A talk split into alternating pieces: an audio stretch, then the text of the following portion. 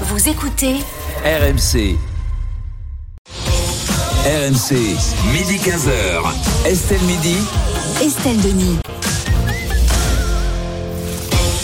La dernière partie d'Estelle Midi sur RMC, RMC Story. On est ensemble jusqu'à 15h. On est avec euh, Rémi Barré, avec le journaliste euh, Thierry Moreau, l'ancienne avocate et présidente de l'association Femmes et Libre, Yael Mellul, et euh, le, euh, le chef du service culture, pardon, de Valeurs Actuelles, Laurent Dandrieux. On est avec vous également au 32-16 pour réagir à notre dernier débat. Travailler en famille avec son conjoint, son frère ou encore ses enfants. Est-ce que c'est l'enfer ou le paradis? Vous êtes déjà très nombreux à nous envoyer des messages sur l'appli RMC pour nous faire part de votre expérience. C'est pas toujours euh, réussi, mais ça peut l'être. En tout cas, euh, continuez à nous appeler et à nous écrire. Il y aura également RMC s'engage pour vous vers 14h30 avec euh, l'histoire de Pascal. On va tenter de l'aider, hein, Pascal, parce qu'il a commandé une voiture chez Citroën. On ne lui a jamais livré, mais on lui réclame quand même 10 000 euros, ce qui fait bien sûr un petit peu beaucoup quand surtout on n'a pas sa voiture. Donc on essaiera de l'aider et puis on terminera avec les immanquables, les infos qu'il ne fallait pas rater aujourd'hui, Rémi. Oui, et on parlera notamment d'un nouveau record pour euh, Mbappé ou encore de la colère de Valérie Pécresse contre Louis Boyard, le député LFI. Oui. RMC, Estelle Midi. Et on va s'intéresser tout de suite aux chiffres du jour. Dans Estelle Midi, 83% des sociétés en France sont des entreprises euh, familiales, que ce soit dans des petits commerces ou des grandes sociétés. De nombreux Français ont fait le choix euh, de s'associer avec leur famille, avec leurs conjoints, leurs frères et sœurs, ou encore de travailler sous les ordres de leurs parents. Mais Rémi, ce n'est pas toujours facile. Non, alors il y a peu de chiffres précis sur le sujet, d'ailleurs peu d'études tellement les profils d'entreprises familiales sont variés. Tu l'as dit, ce qu'on sait, c'est que ces entreprises familiales représentent 83% des PME et des ETI, les entreprises de taille intermédiaire. C'est un emploi sur deux en France dans un contexte d'entreprise familiale. Alors cela va du petit commerce, tu l'as dit, aux grands groupes comme Bonduel ou encore Lactalis, pour n'en citer que cela. Un énorme tissu économique donc, et pourtant en France, il n'est pas simple de passer le flambeau à un membre de sa famille. Seuls 14% des entreprises familiales sont reprises par la génération suivante. À titre comparatif, c'est 51% en Allemagne et même 70% en Italie. Ah oui. Pourquoi on a une spécialité en France? Allez, je taquine un peu. Les impôts. Il faut s'acquitter des droits de mutation qui s'élèvent à 45% de la valeur de l'entreprise chez nous. En Allemagne, ils vont, ces droits de mutation, de 7 à 30% au maximum. Et je le disais, vous avez plein de messages hein, Oui. sur l'appli RMC. euh, Message Rémi. positif. Hmm. Pour Ah, l'instant. pour l'instant, il y a Gus qui nous dit par exemple, je travaille avec mes deux enfants et mon grand frère, je suis poissonnier dans les Côtes d'Armor. Ah. C'est un vrai bonheur. On l'appellera peut-être Gus. hein. Et puis il y a Pauline aussi qui nous dit actuellement, nous avons une entreprise avec mon conjoint. C'est une évidence. Nous formons un vrai binôme complémentaire. Et oui, nous pouvons, oui, nous, parler autre. euh, oui, parce que ça c'est une vraie question. Eh oui. Nous pouvons parler d'autre chose à la maison que de boulot. Alors, travailler en famille, est-ce que c'est l'enfer ou le paradis? Je me tourne vers vous, Thierry Moreau. J'ai l'impression, comme le disait Rémi, qu'il y a autant de cas de figure que d'entreprises Ouais. ou de Ah familles. Et donc, euh, voilà. Alors, travailler avec son conjoint, par exemple, je pense que c'est pas facile parce que ça sous-entend d'être quasiment 24 heures sur 24 avec son conjoint. Mm. Euh, donc, Il faut beaucoup euh, il faut être complémentaire dans ce cas-là. C'est-à-dire que s'il y en a un qui est un peu plus commercial, l'autre qui est un peu plus euh, euh, chiffrage, gestion, etc. Enfin, Enfin, il faut, faut- surtout accepter de recevoir des ordres de l'autre. il faut une certaine. Oui. Alors oui, quand il y a quand il y en a un qui Moi, est va au- si au-dessus de l'autre. En revanche, je vais faire une petite parenthèse pour les gens de ma génération ou de mes parents. Beaucoup de, de cas dans des commerçants notamment, la femme aidait euh, le mari sans être payé, sans être déclaré parce que c'était plus simple. Et aujourd'hui, elle se retrouve sans retraite. Aujourd'hui, je pense que ça change, mais je pense à toutes ces femmes qui ont aidé leur conjoint pendant des années et des années et des années et qui se retrouvent aujourd'hui sans rien du tout Oui. parce que elles n'étaient pas déclarées et elles aidaient juste leur mari. Et ça, c'était un vrai problème. Et ça persiste encore dans quelques commerces. Donc, salaire égal, ça c'est important. Après, dans la transmission entre les régale, tout dépend du poste. Oui, excusez-moi. évidemment, à po- à poste égal. Oui, bien sûr. Euh, Quand il y en a un qui est au-dessus de l'autre, il faut Mm. accepter effectivement de recevoir des ordres de l'autre. Après, il y a la transmission des entreprises, et ça, je trouve super intéressant parce que, en fait, il faut que chacun reste sa place. Il faut que celui, le, le père qui transmet au fils, euh, il soit euh, euh, dans le partage de l'expérience, mais pas, pas trop paternaliste. Il faut que la personne qui reçoit soit dans l'apprentissage, mais ne doit pas rester le petit euh, qui, apprend toute sa vie. Euh, donc, il faut qu'à un moment, celui qui transmet doit s'effacer. Donc, c'est quelque chose de un dosage très très subtil et je pense qu'il y a, oh, ça doit être très très compliqué. Moi, ça m'est pas arrivé, mais ça doit être très très compliqué. Mais il y a embouteillage au standard là, donc euh, de toute façon, on aura quelques, euh, voilà, quelques exemples précis euh, dans un instant euh, dans Estelle Midi. Euh, Yael Mellul, vous auriez pu travailler avec quelqu'un de votre famille, vous? Ah ben je l'ai fait, euh, ça s'est soldé par un divorce, donc. euh, Ah mince, donc, euh, voilà, donc, euh, oui, non, parce que bon, euh, mélanger le cabinet d'avocat oui, voilà, le cabinet d'avocat, voilà, absolument à l'époque. Donc à poste Donc, égal. Euh, pas tout à fait à poste égal. Moi, j'étais un peu au-dessus. Donc Ah. c'est peut-être Ah ça oui. aussi bien qui, sûr. euh, voilà, qui a pas euh, bah, forcément fonctionné. Mais il y avait pas que ça non plus. Hein, je vais pas mentir. Mm. Mais voilà, euh, pas déconner non plus. Mais je veux dire par là que mélanger déjà le business et l'affect, faut avoir une, une, une sacrée dose d'amour, de respect déjà à la base. Je veux dire, s'il n'y a pas ça, c'est on perd les deux quoi. On perd et le business et et la relation familiale. Mais sinon, quand ça se passe bien, c'est c'est formidable. Ou alors il faut être très très puissant et très riche comme la famille Arnaud par exemple. Mm. Donc euh, là, je pense qu'il n'y a pas de voilà, ça pose pas véritablement de après, je pense que quand voilà, vous êtes non, très non, très riche, ça peut poser des problèmes parce que tel, Oui. tel fils Ouais. va Oui, estimer oui, Le jour où. Bernard Arnault va comme la partir, famille je sais pas comment Bettencourt, ça va se euh, passer. ça a été un peu plus compliqué aussi euh, entre la mère et, et la fille, mais euh, voilà, euh, on, on va dire que, enfin, moi, je suis pas, voilà, je suis pas très. euh, Oui, mais on vous sent pas à je fond sur le sujet. Voilà, Mais je suis Un peu pas- euh, ouais, Ah oui. voilà. Est-ce qu'on arrive, euh, Yael Mellul, quand on travaille en couple, euh, en fait, est-ce qu'on arrive à parler d'autre chose que de boulot à la maison? Non, Ah oui, c'est ça. Ah, ça, voilà. Enfin, en tous les cas, moi, enfin, voilà, non. Mais en, même- enfin, en, même temps, quand on fait un boulot qui est passionnant, enfin, je veux ça. dire, moi, ça me dérange pas de parler de, de mes engagements euh, euh, H24, quoi. Je veux dire, c'est pas le. Si on a, si on peut en plus partager ça avec la, avec quand le- vous le- faites le la même personne boulot, qu'on aime, moins vous euh, êtes sûr que l'autre est intéressé par votre boulot. Alors Oui. que si vous faites pas le même boulot et que vous lui parlez de votre boulot, ah oui, ça, Ça peut, être- ça ça, c'est vrai, pénible. c'est vrai. Ça c'est vrai. Et puis ça, ça fait euh, quand même un petit, euh, un petit truc en, en- en commun. Euh, Laurent Dandrieux, euh, vous vous dites que c'est l'enfer ou le paradis finalement de travailler en famille? Non, je pense que ça peut être un paradis à condition effectivement de très bien s'entendre et à condition de fixer des règles extrêmement claires, Mm. des limites, des euh, Mm. et des et des et des oui des, des limites précises pour euh, que effectivement ça ne vienne pas dévorer le, la vie familiale euh, stricto sensu. Euh, moi, j'ai des bons, bons amis qui euh, jeunes mariés, euh, alors qu'ils avaient chacun des métiers euh, euh, assez prenants, ont décidé de. Ils avaient peur que le, le fait de, de, de, de travailler ne, ne leur permette plus de se voir et du coup ils ont démissionné chacun de leur job et ils ont fondé euh, une entreprise dans laquelle ils bossaient tous les deux. Oui. Divorcé, et donc, non, et ça s'est bien passé, mais euh, avec la difficulté que au début le- l'entreprise, bah, elle était, il fallait vraiment bosser beaucoup quoi Mm. pour la pour la lancer. Et du coup, et je pense que c'était quand même des, des tensions, mais finalement ça s'est bien terminé. Mais mais je pense que voilà, il faut faut pas être idéaliste, euh, pas s'imaginer que ça va être le, le- tout tout va être rose. On est avec euh, Mathieu Poirot, c'est notre invité sur ce débat. Il est psychologue et expert en qualité de vie au travail, coach professionnel. Bonjour Mathieu. Bonjour. Et merci d'être avec nous dans, dans Estelle Midi. Euh, Mathieu, on se pose la question, travailler en famille, est-ce que c'est l'enfer ou le, ou le paradis? Déjà Mathieu, quand on peut faire autrement, est-ce qu'il faut faire autrement? Alors, je dirais que la, la plupart du temps de mes observations, parce qu'il y a quand même une majorité dans le monde d'entreprises qui sont familiales maintenant. hein, Ouais, c'est- 83%. Voilà, c'est un point. euh, c'est beaucoup d'entreprises maintenant qui sont euh, familiales. C'est plutôt euh, un paradis qu'un enfer. Après, euh, il y a un certain nombre de précautions, comme ça vient d'être évoqué, à prendre pour que ça puisse fonctionner.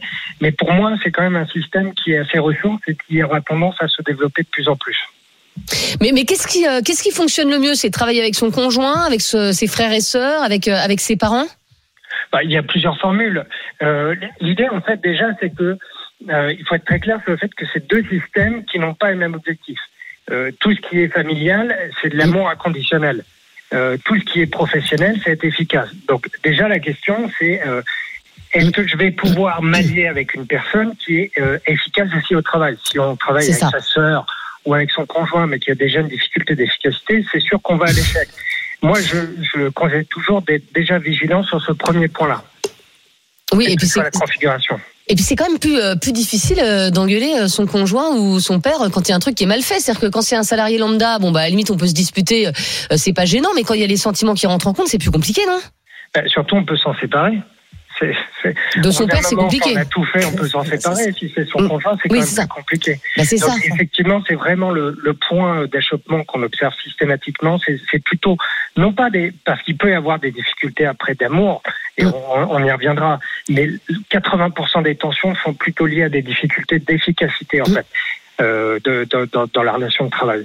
Mais là, là, on se dit euh, finalement, quand il y a des tensions au travail, ça peut rejaillir sur le couple. Mais quand il y a des tensions dans le couple, est-ce que ça peut rejaillir sur le sur le Ah bah. travail Imaginez, vous êtes super bien en couple, etc. Puis à un moment, ça se tend, vous divorcez, mais vous avez une société ensemble. Vous faites comment? Bah, c'est c'est là où il faut prévoir le fait qu'on puisse se séparer, ah, euh, y compris au niveau du business, hein, parce que Mm. à un moment donné, euh, régler ces problèmes de couple dans l'entreprise, surtout s'il y a d'autres salariés, ça Oui. pose quand même d'énormes difficultés. C'est Et ça. donc, il y a tout un travail de conseil à avoir à côté pour pouvoir mettre du tiers euh, dans cette relation et faire en sorte que ça puisse euh, être le plus pacifique possible s'il y a une séparation. En tout cas, ça, ça mobilise beaucoup euh, nos auditeurs et, et nos téléspectateurs. hein, Il y a très, bon, très nombreux messages. Euh, Pierre qui nous écrit par exemple Bonjour, moi je suis ouvrier dans une entreprise familiale. Le père a créé l'entreprise, le fils a repris et euh, la mère euh, a fait la compta. Et honnêtement, je ne regrette pas de travailler pour cette entreprise. Il y a une véritable ambiance familiale. Ça, Je suis ouvrier, oui, mais la passation de et puis il parle aussi des euh, droits de mutation. Oui. On parlait tout à l'heure en France qui sont très élevés. En tout cas, c'est très réjouissant de travailler dans ce cadre-là. Il y a une meilleure entente et c'est très bien pour travailler. Voilà, on a plutôt des, des- des messages positifs. On va voir si c'est le cas avec euh, Delphine qui nous appelle euh, d'Olonne-sur-Mer en Vendée. Delphine Ah. qui est vigneronne. Vive la Bonjour Vendée. Delphine. Oui. Oui, bonjour. Bonjour Estelle, bonjour l'équipe. Bonjour. Et merci euh, Delphine d'être avec nous euh, euh, dans Estelle Midi. Alors Delphine, euh, vous, vous travaillez avec votre mari, hein, je crois. Oui, on travaille en couple. Oui. Euh, donc euh, on s'est installé, enfin on a recréé notre domaine, euh, le domaine euh, avec une histoire familiale en 2011. Ok. Et donc ça fait un peu plus de un peu plus de, de 10 ans. Et est-ce que vous dites que vous avez eu raison? Euh, avec le recul, oui, sans, sans aucun regret. euh, Mm. Après, euh, c'est pas toujours facile de travailler en couple, chose qu'on n'avait jamais fait avant. Mm. Euh, donc on se, on s'est redécouvert, je pense. Euh, et puis euh, et puis euh, et puis euh, carpe diem, quoi. On y va, on fonce, on fonce à tous les deux, on est complémentaires. Donc euh, Ça, voilà, important. on essaye. euh, on, on essaye de voilà de quand il y a des tensions et ben euh, on a chacun euh, un rôle euh, sur l'entreprise Mm. Euh, et, et voilà mais ça se passe pas trop mal ça va Mais alors, par exemple, Delphine, quand vous vous disputez dans un couple classique, bah, vous disputez le soir et vous dites, je m'en fous, je vais au boulot, au boulot le lendemain. Et puis, euh, bon, bah après, euh, il y a un peu d'eau qui passe sous, le- sous les pompes et vous oubliez le soir quand vous rentrez à la maison. Mais, mais vous, comment vous faites? Vous vous disputez, puis après vous prenez la voiture ensemble pour aller au boulot. Mais ça, ça doit continuer au boulot. non non non euh, oui ah bah comme tous tous les couples hein, comme tous les couples Non, il y a mais des- enfin, il y oui, a quand des même. tensions. ouais non non mais euh, oui comme dans tous les couples il y a des tensions donc euh, l'enfer ou le paradis euh, il y a des moments où ça peut devenir un petit peu l'enfer pas trop on Mm. essaye Euh, le paradis oui parce que euh, parce que après faut faut essayer de scinder les choses. Euh, on a aussi une famille on a des enfants euh, on essaye d'avoir une vie sociale aussi. Donc euh, tout tout rentre en ligne de compte. Et puis euh, et puis euh, avec un petit peu d'âge que l'on a tous les deux maintenant Mm. euh, on est sur un, chemin- un chemin de vie. Et, euh, et notre métier nous emmène beaucoup beaucoup de passion Mm. beaucoup de rencontres. Alors on essaye d'aller chercher nos richesses euh, voilà dans, dans notre métier et puis après ben, quand c'est tendu entre nous deux euh, on essaye de, de régler les choses ensemble et puis euh, puis il y a toujours euh, des, des solutions il n'y a jamais de problème Eh ben, écoutez, bravo, Bravo. Delphine, d'avoir réussi aussi bien Vraiment, votre ouais. vie professionnelle et, C'est fréquent et dans, le, dans la vigne, hein, les, les entreprises familiales. Exactement, oui, tout à fait. Ouais.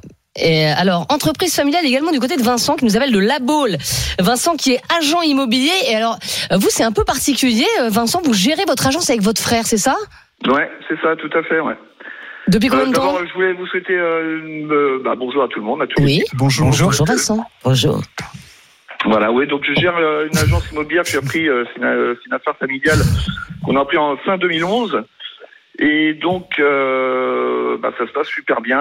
On s'est, euh, on s'est chacun réparti nos, euh, nos, comment dire, euh, nos tâches. euh, C'est-à-dire que lui, il est plus sur la partie location de vacances, et puis moi, plus sur la partie transactionnelle, quoi. Alors, on sait qu'il y a quand même souvent des bisbilles entre, en- en- entre frères et sœurs, parfois des histoires de jalousie, etc. Ouais. Ça n'a jamais été le cas pour vous? Non, ce, bah, ce qu'il y a, c'est que nous, on a été, euh, on a été éduqués, formés par euh, notre mère. Ouais. nos parents. Et c'est vrai qu'on a eu cette chance. Euh, ils nous ont transmis des valeurs, euh, une déontologie, et ce qui fait que bah, on a voulu faire perdurer ça. Mhm. Et ça fait, euh, bah, ça s'est très très bien passé quoi. Et puis depuis, bah, on, on maintient ça et euh, on essaie de garder ce côté familial et euh, et euh, positif et enthousiaste de, la, de, de ce qu'on avait, de ce que nos parents nous ont inculqué, mis en place, quoi. Voilà. Alors ça fait 12 ans que vous travaillez avec votre frère. Est-ce que vous vous imaginez reprendre une agence immobilière seule sans votre frère justement? Ou alors est-ce que le côté familial c'est hyper important pour vous? Bah, l'avantage qu'on a euh, tous les deux, c'est que, alors déjà, euh, quand il y en a un qui part en vacances, il y a l'autre qui est là. Donc ça, c'est Oui. le côté plutôt c'est bien. Et puis, euh, par ailleurs, euh, je dis, oui, je, serais capable, mais après, c'est vrai que on- sur les décisions, euh, on est super complémentaires, quoi. Et, euh, et c'est vrai que c'est une force vraiment entre entre lui et moi de. C'est vraiment une vraie force, quoi. C'est euh, c'est- on s'appuie l'un et l'autre. Donc euh, sur les décisions, euh, qu'elles soient d'ordre euh, sur l'investissement, sur les employés, sur euh, voilà. Bah bravo Vincent parce que franchement vous avez réussi un, un joli truc et, vous devez faire la fierté de vos parents parce que voilà avoir des, Bah, des enfants qui s'entendent bien et il y a quelques années, mais euh, oui, j'espère que de toute façon mon père, je sais qu'il est fier de nous et et ouais, ouais, on est très content, ouais. Eh ben bravo Vincent. Et puis merci beaucoup euh, d'avoir appelé au, euh, au 32 16. Mathieu Poirot, est-ce que quand on travaille en famille, il faut fixer les limites dès le départ en fait? Je pense que c'est important effectivement de fixer le, le cadre, euh, de faire un peu de la maintenance relationnelle, c'est-à-dire que il faut garder quand même du temps aussi pour le couple ou pour euh, ou pour des espaces partagés, par exemple quand c'est entre deux, deux familles, euh, deux frères. Euh, c'est important de fixer effectivement les règles dès le départ. Euh, de mes exemples d'entreprises familiales, j'en fais un peu partout dans le monde. Ouais. Euh, le plus important, c'est de faire appel à des conseillers en amont pour pouvoir aider oui. avec un, un regard tiers qui a de l'expérience sur ces questions-là. C'est vraiment un gage de réussite. Alors pour l'instant, on a eu que les témoignages positifs. Hein. Tout le monde dit que c'est Ah ouais. assez formidable. Mais, mais, mais, c'était sans compter Mickaël. Euh, Mickaël qui est avec nous, qui nous appelle d'Aubervilliers, qui est commercial. Et pour vous, Mickaël, travailler en famille, ça a été l'enfer. Racontez-nous ce qui vous est arrivé. Euh, oui, bonjour, bonjour à toute l'équipe. Bonjour. Euh, j'ai intégré euh, la- la- la- l'affaire familiale il y a euh, plus de huit ans. Hum Et euh, au moment où je suis arrivé dans l'entreprise, euh, c'était un peu flou, donc ils m'ont demandé d'à peu près de tout faire, euh, de Ouais. A à Z. Et Vos parents donc Oui, mes parents. D'accord. Et donc, mais plus les années passaient, plus ils me proposaient de, de, de faire de plus en plus de travail et de- de- d'essayer de, développer la société. Mhm. Mais par contre, par exemple, niveau rémunération, ça suivait pas. Euh, quand je demandais des certains congés pour euh, pour euh, pour me euh, pour partir en vacances, c'était le travail qui primait. Et aussi également quand il y a certaines décisions qu'il faut plutôt stratégiques ou plutôt pour la saison suivante, bah, parfois quand on était en conflit, bah, l'argument final de mes parents c'était bah, c'est nous qui décidons parce qu'on on est les c'est nous les boss ou c'est nous on Ah sait mieux que vous- on sait mieux que toi parce qu'on a plus de 30 ans d'expérience et, et donc euh, Ouais, c'est dur. ça, ça devient compliqué de continuer euh, dans cette, cette ambiance là. Mais, mais Michael, est-ce que vous pensez que c'est parce que c'est euh, parce que vous êtes le fils de vos parents en fait euh, qui vous traitent comme ça ou euh, ou ils sont comme ça avec tous les tous les salariés? Est-ce que vous avez un traitement de, de défaveur finalement?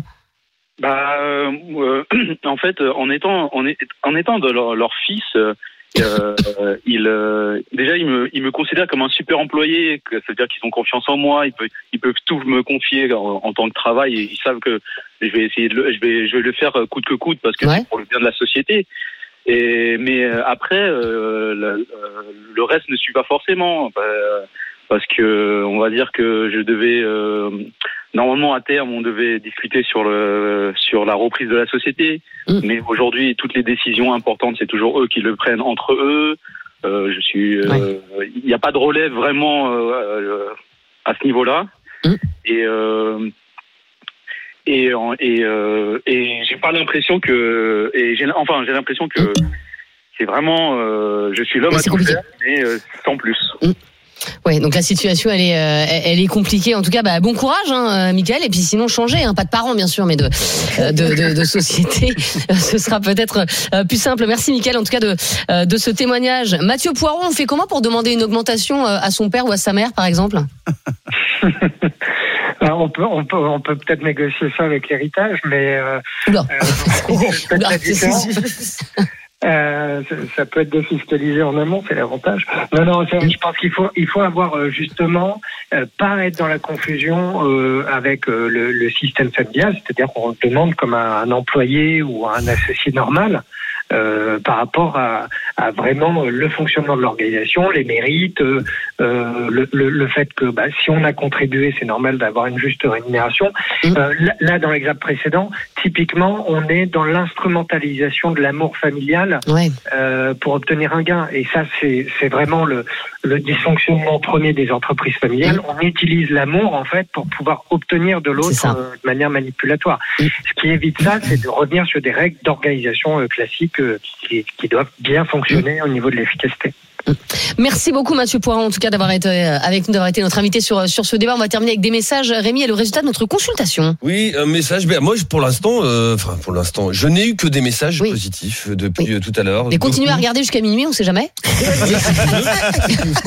Allez, je, je vais terminer avec euh, un, dernier- un des derniers messages qui m'a- qui m'arrive. Moi, je travaille avec mon père depuis maintenant six ans euh, dans le domaine de l'assurance. Ça se passe très bien, une très bonne ambiance au travail, entreprise de petite taille, et j'apprends énormément Ah, de ces c'est 30 beau. ans d'expérience. Transmission. Ah oui, la transmission, forcément. Alors justement, on va voir euh, si le résultat de notre sondage corrobore les messages que vous avez Eh sur bien non, l'application. il n'illustre pas du tout le, rés- le- le résultat n'illustre pas du tout le- l'ensemble des messages. 62% de ceux qui enfer. sont prononcés Oui. sur les réseaux Voilà. sociaux estiment que ça serait plutôt un enfer. Mais c'est tous ceux qui ne travaillent pas avec leur famille. Voilà, c'est ceux qui savent Ils pas en fait. Ils en ont peur. Allez, dans un instant, les immanquables, les infos qu'il ne fallait pas euh, rater aujourd'hui. On va notamment parler euh, de Kylian Mbappé. Hein, Rémi. Oui, il est bah, un nouveau record, un de plus. On vous expliquera ça dans un instant. À tout de suite sur RMC. RMC, midi 15h. Estelle Midi. Estelle Denis. 14h31 sur RMC, RMC Story, c'est l'heure à laquelle on vous aide dans Estelle Midi. Voici RMC s'engage pour vous. RMC Estelle Midi. RMC s'engage pour vous. Avec le grand retour d'Amélie Rosic dans Estelle Midi. Et aujourd'hui, Amélie, vous venez en aide à Pascal, une histoire absolument incroyable. Oui, il a vécu une petite mésaventure, on va appeler ça comme ça. Pascal euh, nous a écrit après avoir entendu euh, sur notre antenne, hein, sur RMC, les résultats records du groupe Stellantis, c'est le propriétaire de Citroën. Ce jour-là, Pascal, il venait d'apprendre que son véhicule utilitaire, commandé neuf mois plus tôt chez Citroën, justement, n'arriverait Jamais. Et oui, ce menuisier euh, travaille à son compte et en Mmh. famille dans le Lot-et-Garonne. Il avait besoin d'un nouveau véhicule pour spécifiquement son activité. En mai dernier, il choisit donc un Citroën Jumper, c'est comme ça que ça s'appelle, un utilitaire, hein, qui lui revient à 35 000 euros après une remise exceptionnelle que faisait Citroën de 10 000 euros. Donc ça génial. vaut le coup. Il saute sur l'occasion, il signe le bon de commande. Livraison prévue initialement pour novembre, puis euh, décembre, puis en fait non, janvier, et puis finalement euh, février, prévient la concession, qui finit par lui annoncer la mauvaise nouvelle. Votre commande est annulée. Le motif officiel est le manque de pièces. On continue quand même à fabriquer des fourgons, je pense. Et le concessionnaire me dit qu'ils lui ont annulé aussi euh, d'autres véhicules qui avaient eu beaucoup de, qui avaient eu de grosses remises comme le nôtre. Il me dit, mais si on va en recommander un autre pour 10 000 euros de plus ou 9 000 euros de plus. Vous avez Ah, bien entendu mais ouais, ouais, ouais, Pour le même euh, véhicule. C'est bien joué. Hein, En fait, dit, Citroën demande à Pascal Mm. 10 000 euros de plus. En gros, de, de s'asseoir en fait sur euh, l'armise dont il avait bénéficié il y a 9 mois, alors qu'il avait bien signé un bon de commande. Je suis un peu, un peu dégoûté parce que euh, on a, on signe un contrat, on s'engage. Moi, quand je m'engage à quelque chose, j'essaye de m'y tenir. C'est facile quand on est une grosse structure par rapport à nous, c'est le pot de fer contre le pot de terre. C'est du foutage de gueule, quoi. Puisqu'on a, on a bien négocié, on a, on a eu une bonne remise sur un véhicule. Il nous explique que, ben, en fait, non, on en veut toujours plus. Dans tous les cas, euh, il y a des de la farce. C'est quand même lunaire euh, cette histoire. Alors évidemment, Amélie, vous avez contacté Citroën, ils vous disent quoi? Alors l'explication, elle est pas mal. Écoutez bien, le constructeur explique que le modèle acheté par Pascal n'est tout simplement plus produit. Oui, Enfin, ils l'ont pas découvert euh, le vendredi pour Et le oui, lundi, oui. vous voyez. Alors en fait, notre auditeur aurait passé commande quelques jours seulement avant l'arrêt de la production. C'est pas de chance. C'est hein. ballot. C'est ballot, c'est Ah, pas de chance, vous me direz. bien sûr. Bien sûr. Bien sûr. Alors, à Citroën, on nous dit c'est rare, mais ça Mmh. peut arriver. Alors normalement, hein, quand même, nous dit-on, évidemment, le client, il est euh, prévenu Oui. euh, avant. Euh, donc l'entreprise a reconnu auprès de nous un couac à minima dans la communication entre l'usine et évidemment la concession qui n'était pas au courant et qui a repoussé le délai, le délai, le délai. Oui, enfin, quoi qu'à 10 10 000 euros, ça fait, ça fait cher le couac. Euh, Est-ce que vous avez pu faire quelque chose quand même Bah, justement, gra- grâce à nous, le couac à 10 000 euros coûtera pas 10 000 euros, mais zéro à Pascal. Ah. Et oui, parce que grâce à notre intervention, Citroën euh, a proposé à notre auditeur un nouveau véhicule qui est à, à peu près proche de celui qui Mmh. n'est plus produit, vous l'avez compris. Mais surtout, la bonne nouvelle, c'est que le tarif reste le même. La différence Ah. sera intégralement prise en charge par Citroën. Et ce n'était pas gagné, puisque euh, cette remise de 10 000 euros dont Pascal a pu bénéficier, eh bien, elle aussi, elle a été arrêtée par Citroën. Mais en tout cas, vous avez réussi, Amélie. Et oui, une Ah. dernière fois pour Pascal. Voilà. Bravo, et puis bravo à Pascal qui va pouvoir aller travailler avec son tout nouvel utilitaire.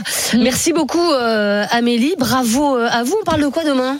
Demain, on va parler euh, d'un sujet euh, assez grave et qui touche euh, de nombreux parents, majoritairement des femmes, les pensions alimentaires non versées. Ah oui. Mais il paraît que ça va être versé automatiquement là bientôt. Par la CAF? Alors, euh, Oui, à peu près automatiquement, je vous en parlerai demain, vous allez comprendre que c'est un tout petit peu plus compliqué Quand on dit à peu près automatiquement, c'est que ça fonctionne Ouais, pas du tout. oui, voilà, ça, ça marche pas.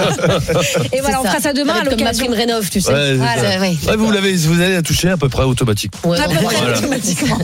Merci beaucoup Amélie. Et puis si vous, si vous avez euh, un problème, un souci, vous nous écrivez à l'adresse RMC pour vous, at rmc.fr et Amélie Rosic réglera euh, ce problème elle-même avec toutes ses équipes. Surtout, euh, vous euh, n'hésitez pas dans un instant, les immanquables, les infos qu'il ne fallait pas rater aujourd'hui. À tout de suite sur RMC.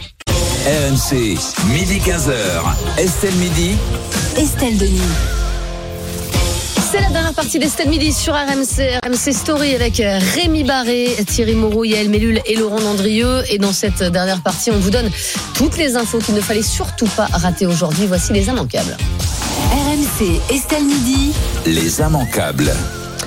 Et on va commencer, euh, Rémi, les immanquables avec la plainte du jour. La plainte du jour, plainte que la présidente de la région Île-de-France, la LR Valérie Pécresse, va déposer contre le député LFI Louis Boyard pour incitation au délit d'entrave et incitation à la violence en cause.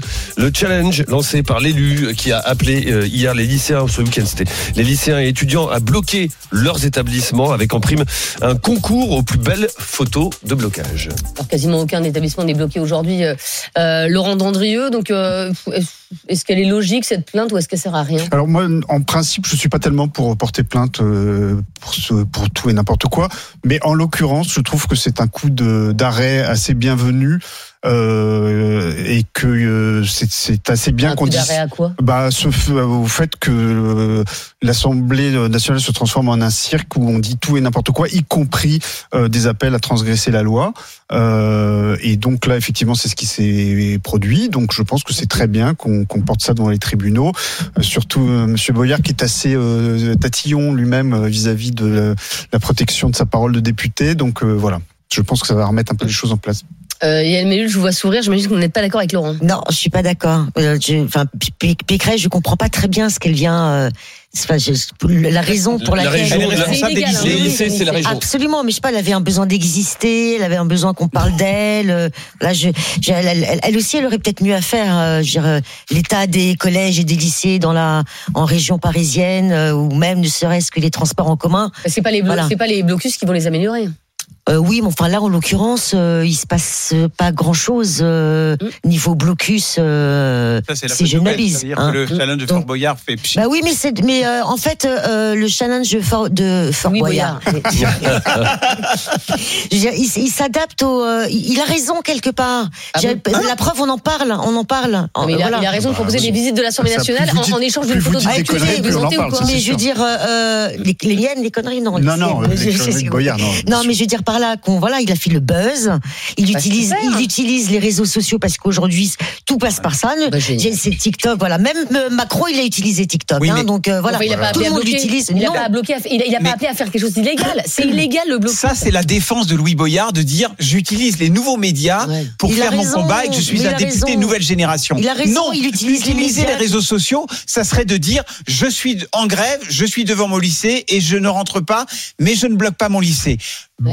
Inciter à quelque chose d'illégal, je suis désolé, il peut y avoir un étudiant qui se blesse, il peut y avoir un accident, il peut y avoir des choses graves qui se font. Donc un élu de la nation qui fait la promotion de ça pour mettre en échange, pour transformer ça en jeu sur TikTok et avec en plus un gain. Je rappelle à tous ceux qui veulent visiter l'Assemblée nationale qui s'inspirent sur le site de l'Assemblée, enfin même bon, s'il n'y il a y pas avait de une députée. Renaissance, je crois, j'ai vu ça sur Twitter, qui faisait payer euh, euh, les visites à l'Assemblée nationale. Donc là, euh, sans déconner. Ça, c'est n'importe quoi également, bien sûr, on est d'accord. Donc bon, euh, ça va quoi. Non, mais il y a des brebis galeuses partout, c'est pas ça que je veux dire. Mais transformer un jeu TikTok avec un gain qui est la visite de l'Assemblée nationale, ça n'est pas au niveau, au niveau de ce que c'est que. Mais TikTok n'est pas au niveau du politique. Mais tu peux utiliser D'accord TikTok. Mais déjà par plein- définition, TikTok c'est pas au niveau. Mais Or, il y a- il s'avère c'est que- pas vrai. Il y a plein de députés qui utilisent TikTok très bien. Ben, euh, bah, l'a très bien utilisé, il- par exemple. Oui, mais c'est oui, Bah, c'est pas si, Alors c'est pas là. alors non, on va, on on dire les choses. Ce n'est pas mon ami. Oui, oui. Voilà, déjà, ce n'est pas on mon sent ami. quand même une excusez-moi. pas du tout. Mais, non mais franchement, là, là, ce que fait euh, Louis encore une fois, le, le blocus, ça veut dire euh, permettre à deux trois étudiants de bloquer euh, une centaine d'autres qui ont peut-être envie d'aller en travailler. etc. Empêcher d'aller travailler des, des enseignants parce qu'ils sont pas tous en Non, non, attention, veux dire, antidémocratique. Je veux dire, euh, les, les, les manifs, elles sont votées. Elles sont votées dans les euh, universités, Elles sont d'accord votées à travers des AG qui sont là très largement ouais, ouais. manipulés. Elles sont votées par- les opposants Oh, mais, pas le droit oui, à mais la alors parole. tout de suite, Mais non, si, euh, mais si, euh, c'est mais- va, Bah, si euh, t'as fait du syndicalisme, Ah non, non, le mais syndical, alors tu sais ça, très bien que les AG, ça se retourne en deux temps, trois mouvements. Ah, avec puis les AG, il y a personnes. d'étudiants Vote Il y a des des AG avec ça. j'ai connu ça, c'est n'importe temps, quoi. Ah là comprends là rien. là là. Bon, passons à la proposition du Allez, la proposition du jour, elle nous vient de l'Assemblée nationale, proposition de loi qui est défendue par Aurore Berger, la patronne du groupe majoritaire.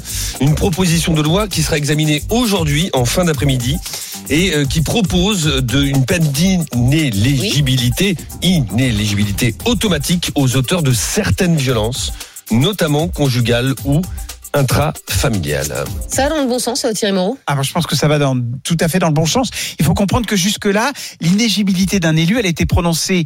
Bah, c'est le juge qui décidait de, de cette peine-là, et c'était en général réservé à des peines qui étaient j'allais dire proches du rôle de l'élu, mais en tout cas des gens qui avaient détourné de l'argent, détourné de l'argent d'association, donc où on se dit que son rôle de député pouvait poser problème. Là, on élargit ça à, à des problèmes familiaux, et je pense que c'est quelque chose qui est pour moi inacceptable que quelqu'un euh, condamné pour violence intrafamiliale ou conjugale puisse être un représentant de la nation. Et je vais être curieux de savoir, ça devrait être normalement une proposition de loi complètement transpartisane, il devrait y avoir 100% de oui dans le vote de cette proposition de loi. Et j'aimerais savoir si les gens qui ont applaudi Adrien Quatennens lorsqu'il a repris la parole il y a quelques semaines à l'Assemblée vont voter ce projet de loi. Alors elle n'est pas rétroactive la loi, donc Bien elle s'appliquera de toute façon à Adrien Quatennens. Mais j'aimerais bien savoir si ceux qui ont applaudi Quatennens seront, seront les mêmes qui voteront pour cette proposition de loi.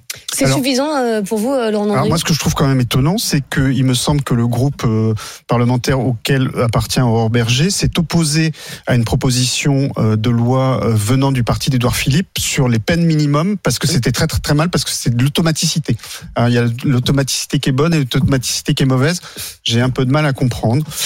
Et moi, je suis pas du tout d'accord avec Thierry. Je pense que l'automaticité, elle est déplacée pour des délits qui n'ont pas de lien direct avec la fonction. Et pourquoi, par exemple, on pourrait euh, être élu de la nation alors qu'on a fait un abus de bien social dans son entreprise et ça, et tout à Ça coup c'est moins prononcé. choquant.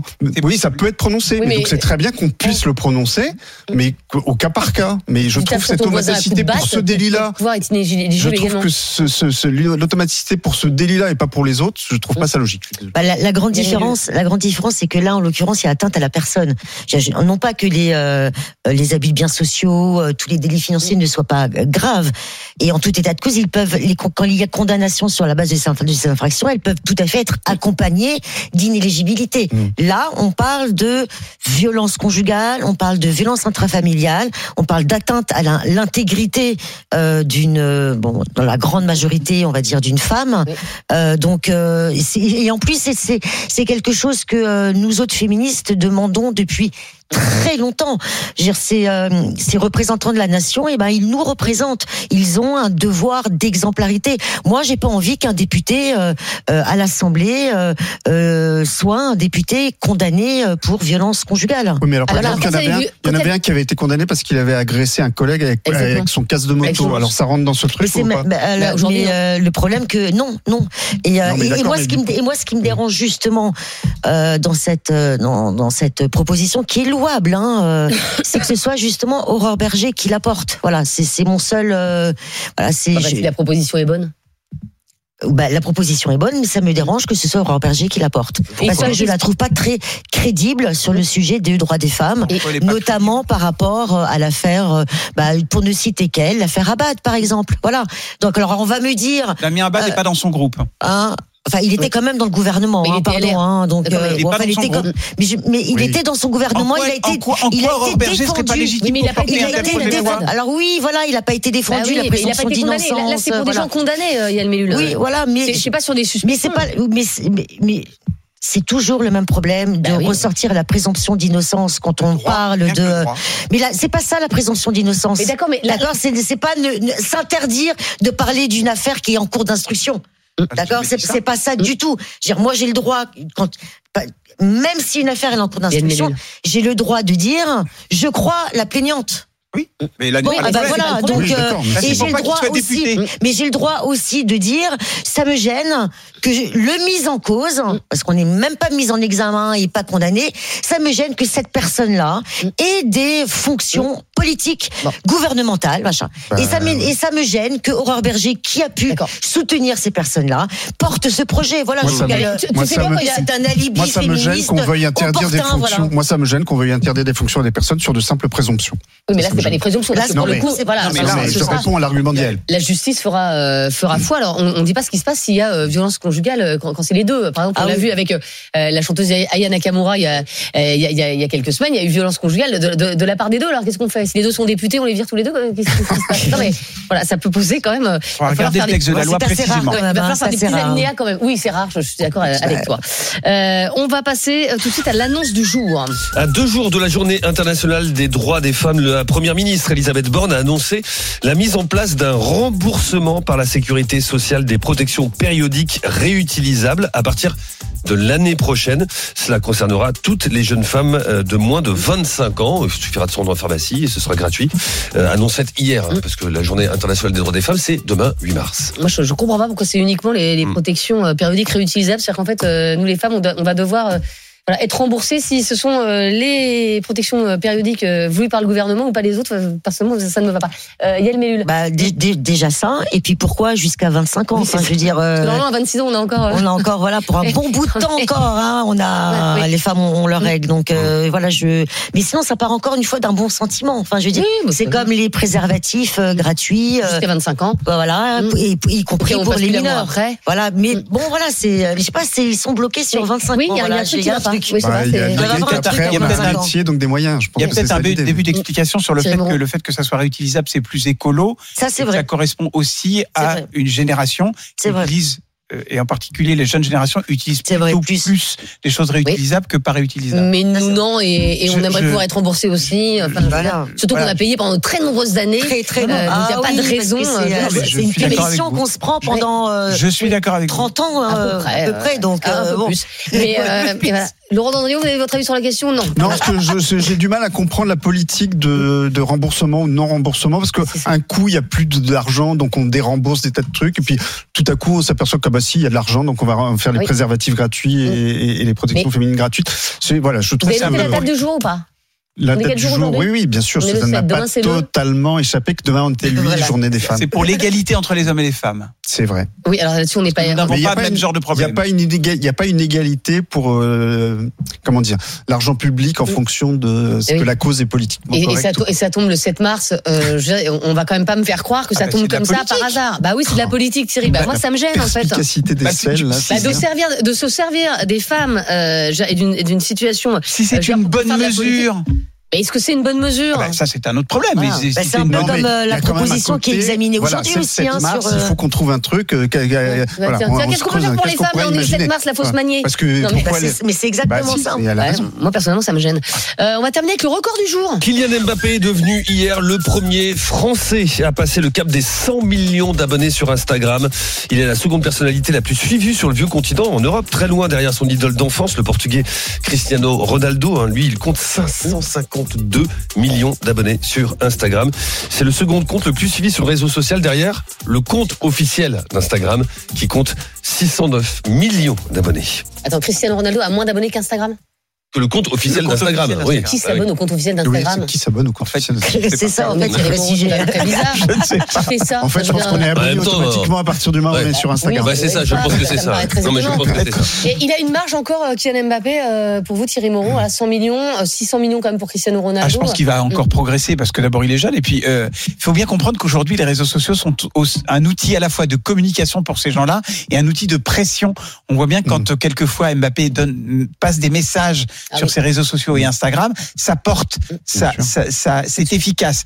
Donc c'est un outil de, de de de soft power en fait en quelque sorte. Ce qui est rigolo, c'est que le deuxième français qui a le plus de, de Instagram derrière, c'est son ami Karim Benzema Ouais, à c'est Benzema. 67 millions. Ouais. Donc ça. c'est plutôt rigolo. Et la première femme, c'est Selena Gomez qui n'en a que 392 millions.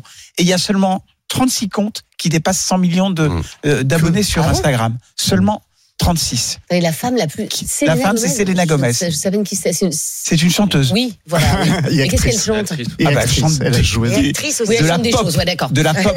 Elle chante des chansons. Vous n'êtes pas dans la cible. Non, Estelle. mais c'est- je, Ni moi d'ailleurs. hein. Oui, je, Je vous l'avais, rassure. Euh, on va tout de suite retrouver Vincent Moscato. C'est l'heure Oh, du sport ça sur RMC, le super Moscato Show. Salut Vincent. sur euh, Instagram Vincent Vincent Piqué piqué collégramme. non, Oui. Bourré bourré ratatam. Ah, je sais pas pour si Vincent nous entend. Ben oui, je vous entends, moi, toi, la Ah. technique, là. Ah, Bah ça- oui. Madame Midi, comment elle va, Madame Midi? Elle va bien, elle va bien.